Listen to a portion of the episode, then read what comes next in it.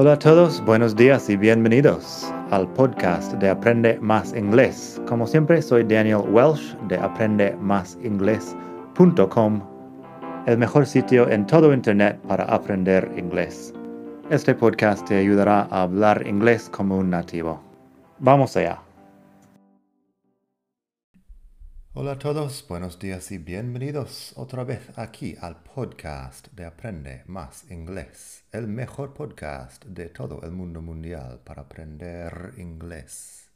Como siempre, soy Daniel, he vuelto de Grecia y estoy otra vez aquí en Barcelona y manos a la obra con el podcast.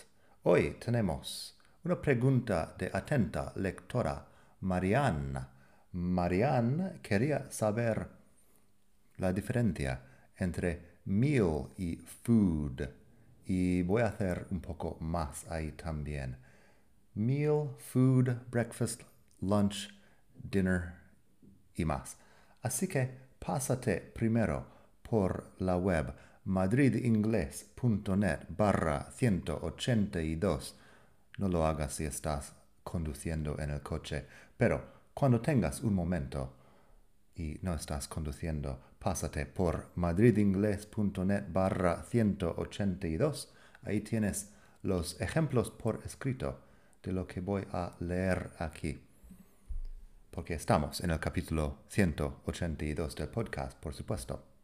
En fin, ahí tienes los ejemplos por escrito, pero ¿qué es eso de meal food, breakfast, lunch, dinner, dish, etc. Vamos a ver. Lo más fácil es saber que breakfast es el desayuno, lunch es la comida de mediodía y dinner es cena. Luego se complica un poco el tema porque el orden de palabras en español, si quieres decir cené pescado, en inglés es bastante diferente. Así que lo primero, breakfast, desayuno. Lunch, comida de mediodía. Dinner, cena. Luego, para hablar de la acción, como dije, es un poco diferente, porque breakfast es un sustantivo, lunch es un sustantivo, dinner es un sustantivo. En castellano es bastante sencillo. Tenemos los verbos de desayunar, comer o almorzar si quieres y cenar, que son bastante parecidos. Pero en inglés usamos have o eat para hablar de la acción de desayunar algo. Así que have breakfast o bien eat breakfast, have lunch o bien eat lunch, have dinner o bien eat dinner. Entonces, unas preguntas y respuestas sencillas. Yo puedo preguntarte, have you already had lunch? ¿Ya has comido? Have you, have you already had lunch? Y la respuesta podría ser, yes, I have. También podría preguntar, did you eat breakfast this morning? ¿Desayunaste esta mañana? La respuesta podría ser, of course I did. Did you eat breakfast this morning? Of course I did. Si quieres usar el have ahí también. Did you have breakfast this morning? No pasa nada. Y con dinner también. Would you like to have dinner on Thursday? Y la respuesta, sure, why not? Uh, ¿Te apetece cenar el, el jueves? Would you like to have dinner on Thursday? Y la respuesta, sure, why not? Claro, ¿por qué no? Así que eso, have lunch, have breakfast, have dinner, eat lunch, eat breakfast, eat dinner. Son las expresiones para hablar de la acción de comer algo o cenar algo o desayunar algo. En la frase sobre qué desayunaste o qué comiste, también se alarga un poco si quiero preguntar, ¿qué, desayunaste esta mañana? La pregunta sería, What did you have for breakfast this morning? Es el for que normalmente confunde a la gente porque que desayunaste no tiene preposición. Pero, what did you have for breakfast this morning? Y la respuesta podría ser, desayuné café y unas galletas. I had coffee and some cookies for breakfast. Ahí tenemos el had y luego lo que desayunaste y luego for breakfast al final. Se alarga bastante y el orden es diferente que en castellano. I had coffee and some cookies for breakfast. Puedes decir, I had lunch an hour ago. Comí o almorcé hace una hora. I had lunch an hour ago. Y te puedo preguntar, ¿qué comiste? La pregunta ahí sería, What did you have for lunch? What did you have for lunch? ¿Qué comiste? La respuesta a esta podría ser, comí pollo y arroz. I had some chicken and rice for lunch. Ahí fíjate otra vez que for lunch, la preposición, y que ponemos la comida que comiste en medio. I had some chicken and rice for lunch. Otra pregunta, ¿cenaste lentejas anoche? Did you have lentils for dinner last night? ¿Cenaste lentejas anoche? Did you have lentils for dinner last night? Y una respuesta. No, cené pasta anoche. No, I didn't. I had pasta for dinner last night.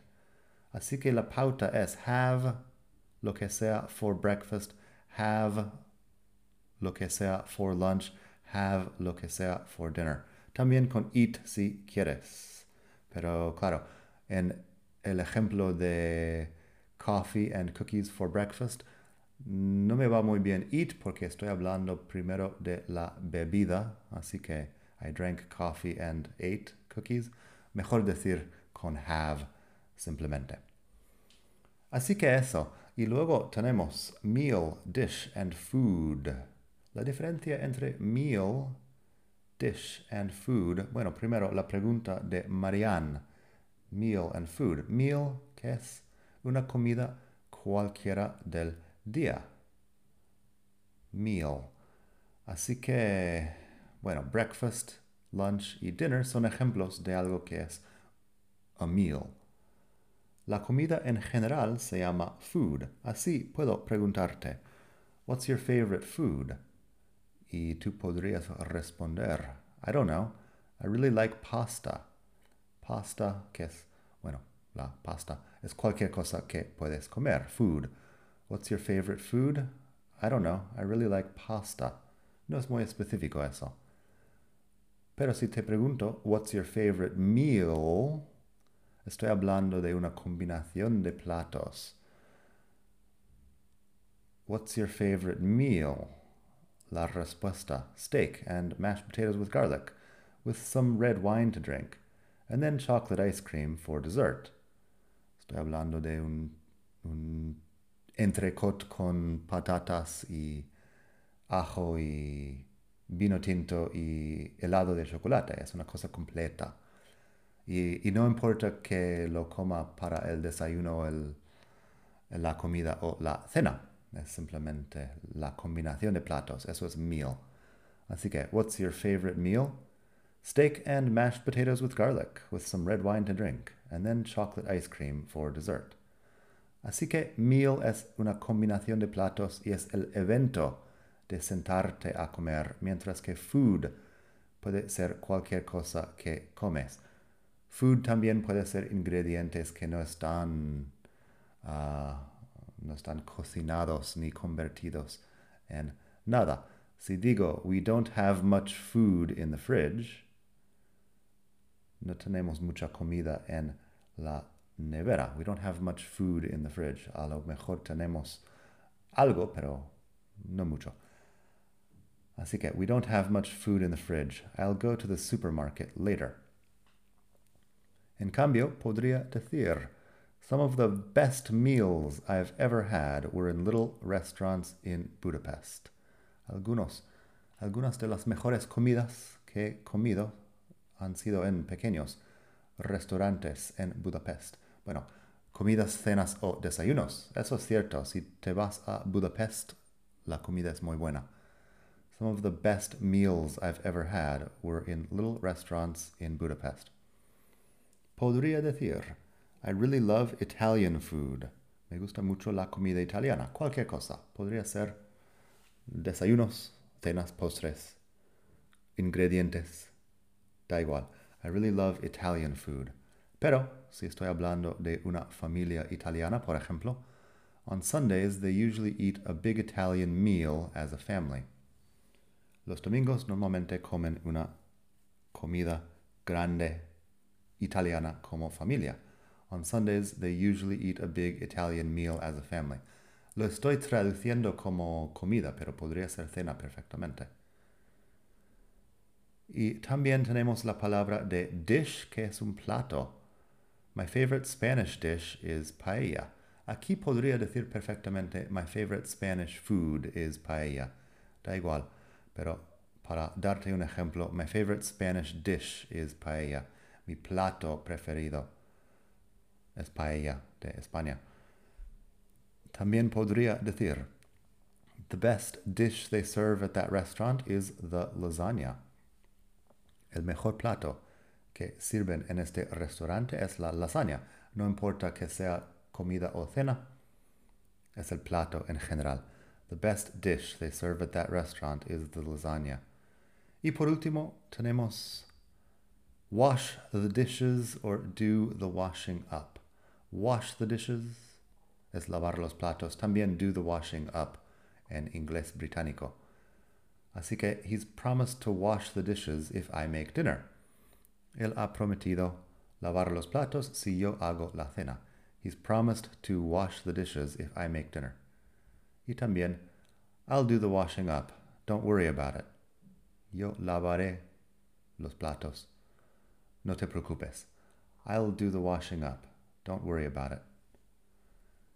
Tu bonus en la web madridingles.net barra 182 es un poco sobre el verbo tomar y también tienes enlaces a más vocabulario de la comida, verbos para usar en la cocina y mucho más.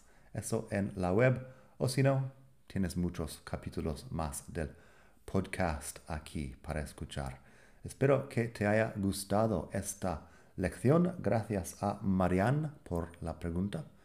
Y seguimos con más uh, otro día, pero muy pronto. Nada más por hoy. Hasta la próxima. Bye.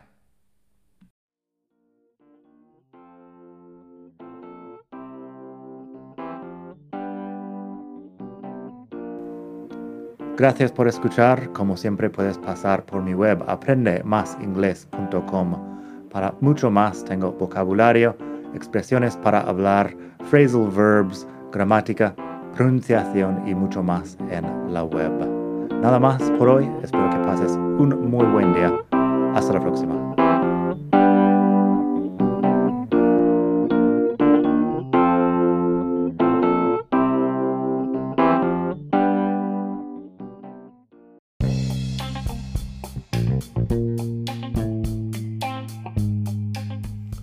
Hola de nuevo.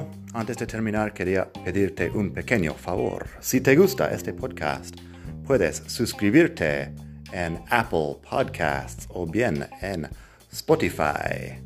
Hay también la posibilidad de hacer una reseña ahí en Apple si estás escuchando eso en el iPhone. Y estas cosas ayudan mucho a dar visibilidad al podcast. Si quieres ver más sitios donde escuchar, los tienes en madridingles.net barra podcast. Eso te lleva a la página donde ves todas las aplicaciones que puedes usar para escuchar. Y también tengo un canal en YouTube que lo puedes ver en madridingles.net barra YouTube. Eso te llevará directamente al canal donde puedes suscribirte y ver todos los vídeos que hago sobre muchos temas. Nada más por hoy, espero que pases un muy buen día, aprende mucho y hasta la próxima. Bye.